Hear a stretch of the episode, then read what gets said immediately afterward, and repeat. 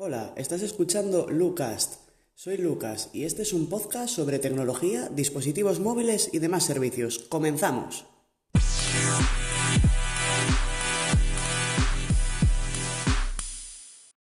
Buenas, hoy os vengo a comentar que la semana pasada, más bien para ser concreto, ha habido rumores sobre unos nuevos auriculares inalámbricos por parte de OnePlus, la famosa marca china.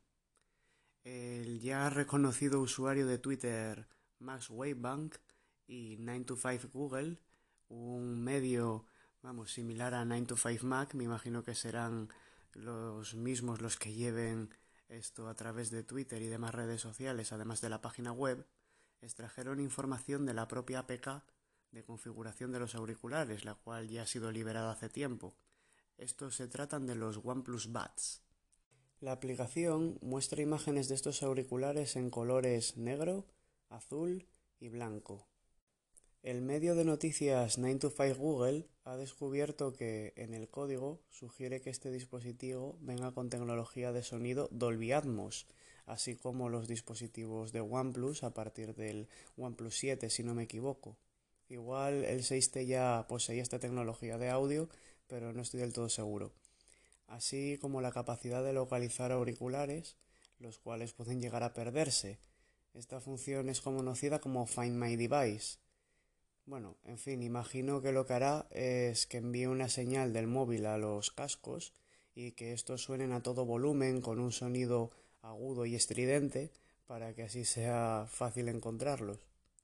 Por otra parte, se han descubierto ilustraciones dentro de esta APK en las que se sugiere que poseerán un emparejamiento rápido, como los AirPods de Apple, que nada más sacarlos de la caja se conectan al iPhone, al iPad, al Mac o lo que sea, y así entre dispositivos. No estoy seguro de si entre dispositivos también el emparejamiento será rápido, porque ya sabemos que por parte de Apple estos cascos, los AirPods, tienen el chip W1 que hace que el cambio de un dispositivo a otro sea instantáneo prácticamente.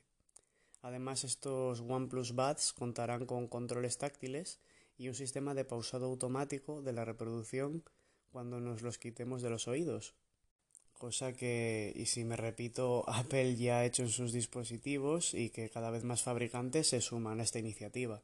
La propia empresa OnePlus ha dicho que el tiempo de uso de estos auriculares será de 7 horas de uso continuo y de unas 30 horas en total cuando se cargan en la caja. La verdad que es una autonomía nada desdeñable.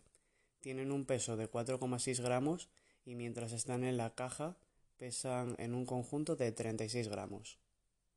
Otra cosa con respecto a la carga es que si los cargamos durante 10 minutos, los auriculares tendrán un tiempo de escucha de unas 10 horas, lo cual me parece fenomenal. Yo tengo los Beats X típicos estos de collar y con una carga de 5 minutos nos daba una autonomía de 2 horas, que para mí eso ya me parecía muy muy bueno, aunque hay que reconocer que también han pasado ya más de 3 años y todas estas funciones se mejoran, vamos, de una forma alarmante con el paso del tiempo.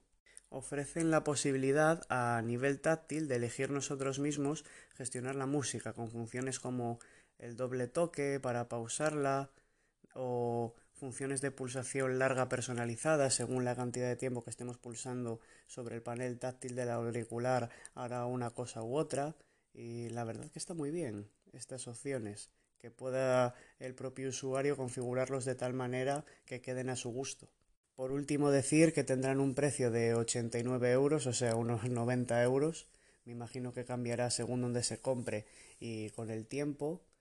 Pero, en fin, no es un precio barato, como por ejemplo los de Xiaomi han sacado otros auriculares con un precio bastante más reducido, que si bien no tienen unas características tan premium, no son tampoco nada desdeñables. Unos 60 euros valen los nuevos auriculares inalámbricos estilo AirPods de Xiaomi.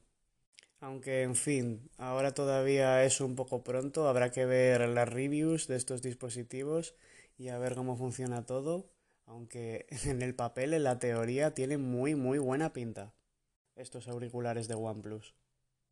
Ahora pasaré a hablar del último bombazo que ha soltado OnePlus, que después de mucho tiempo esperándolo, por fin ha sacado su teléfono como barato, de gama media, más bien tirando a media alta, que es el OnePlus Nord.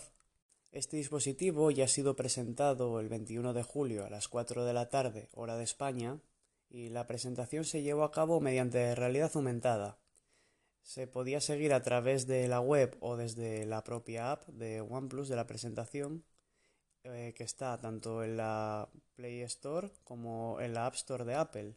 Y si al final no han bautizado este teléfono OnePlus Z, sino que es, como ya he dicho, OnePlus North. Con este lanzamiento, la compañía china asegura mediante Instagram que el terminal hará un mejor y mayor uso de las Google Apps, las aplicaciones propias de Google que vienen con el sistema operativo Android. Por lo tanto, Google Duo integrará sus llamadas, mensajes y chats en el propio sistema operativo. Además de la aplicación típica de llamadas, será sustituida.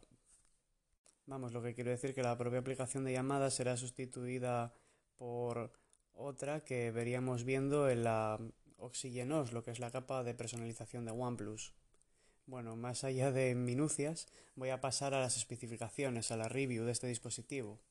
Tiene unas dimensiones y peso de 158,3 por 733 milímetros y pesa 184 gramos. Su pantalla cuenta con una fluida AMOLED de 6,44 pulgadas, de 20 novenos a 90 hercios, que para ser un gama media, media alta, está bien que ya cuenten con 90 Hz y hayamos pasado ya de los típicos 60. Además esta pantalla es Full HD Plus de 2400 x 1080 píxeles y 408 píxeles por pulgada.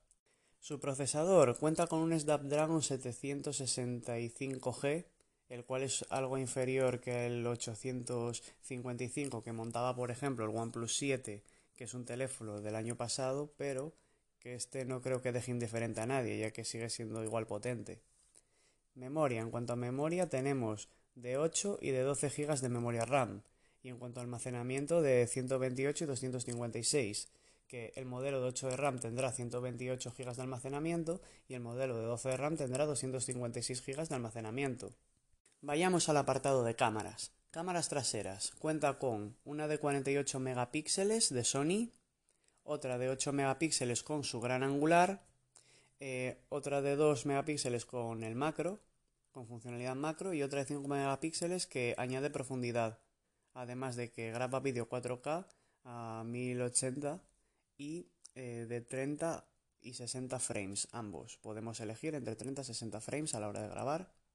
Luego, cámara delantera, la de selfie o videollamadas, tiene 32 megapíxeles, 8 megapíxeles de gran angular y graba a 4K.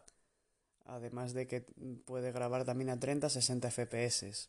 Lo cual para una cámara delantera está muy bien, cosa que solo se suele utilizar para videollamadas, ya sea por WhatsApp, Skype, Zoom o demás plataformas.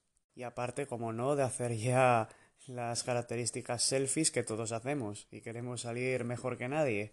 Así que tiene una cámara interna muy muy buena. Por otra parte, la batería cuenta con 4115 mAh y carga rápida Word Charge 30T, o sea que tiene una carga rápida de 30 vatios en el fondo y la verdad que esta es muy muy rápida este tipo de carga. Sistema operativo, contaremos con Android y con el ya conocido por la marca Oxygen OS, que es una capa de personalización de Android muy ligerita y muy fluida. Luego, en el apartado de conectividad, contamos con un teléfono ya con 5G. Ya viene preparado para la ola que se nos avecina de esta nueva tecnología. Cuenta con Wi-Fi, Bluetooth 5.1, NFC, GPS, AAC, que la verdad no sé exactamente lo que es, forma parte de las conexiones Bluetooth, que realmente 100% no sé por dónde va, aunque en fin tampoco es lo más interesante. Luego, por otra parte, tenemos un lector de huellas en pantalla, USB tipo C para cargarlo. Tiene función de dual SIM, o sea, podremos tener dos líneas diferentes en este dispositivo. Un botón físico para el sonido, o sea, esto es típico de los OnePlus para cambiar el modo vibración, eh, modo silencio. Un altavoz supraliner, soporte ah, de cancelación de ruido. Y los precios serán, bueno, como dije antes, hay uno de 8 GB de RAM y 128 de almacenamiento por 400 euros, 399, mejor dicho.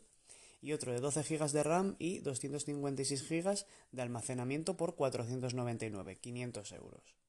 En conclusión, lo veo como un gama media alta. La única pega que le pongo es que el procesador de este rango de precios es un Snapdragon 765G. Es más que decente, pero al ser una marca que antes te daba algo mejor por muy poco, Supongo que me he mal acostumbrado por otra parte, sí, ciertamente. O sea, ya no vamos a volver a esos tiempos de 2013 en que el OnePlus, con las características más fuertes del mercado, en ese momento valía 150 euros. No, se acabó. El mercado ha cambiado, los precios han subido y ahora a partir de 400 es lo que hay. Lo que agradezco mucho este teléfono es que la pantalla no sea curva, ya que en modelos anteriores lo hemos tenido y su reparación se hace mucho más costosa y engorrosa. Esto ya es algo personal, ¿eh? que habrá gente que puede que le guste mucho. Luego, por otra parte, no sé, las pantallas curvas generan esos reflejos y ese sombreado en los bordes que a mí en lo personal no me gusta nada. Pero bueno, hay muchos modelos y cada uno elige el que quiere. En cuanto al resto de especificaciones, lo que me parece muy muy bien es que tenga ya integrado 5G, como no. Y esto le hace que la calidad-precio en conjunto salga un producto muy redondo y la verdad, reconozco que los chicos de OnePlus lo han hecho muy muy bien. Así que nada, hasta aquí el podcast de hoy. Un saludo y chao.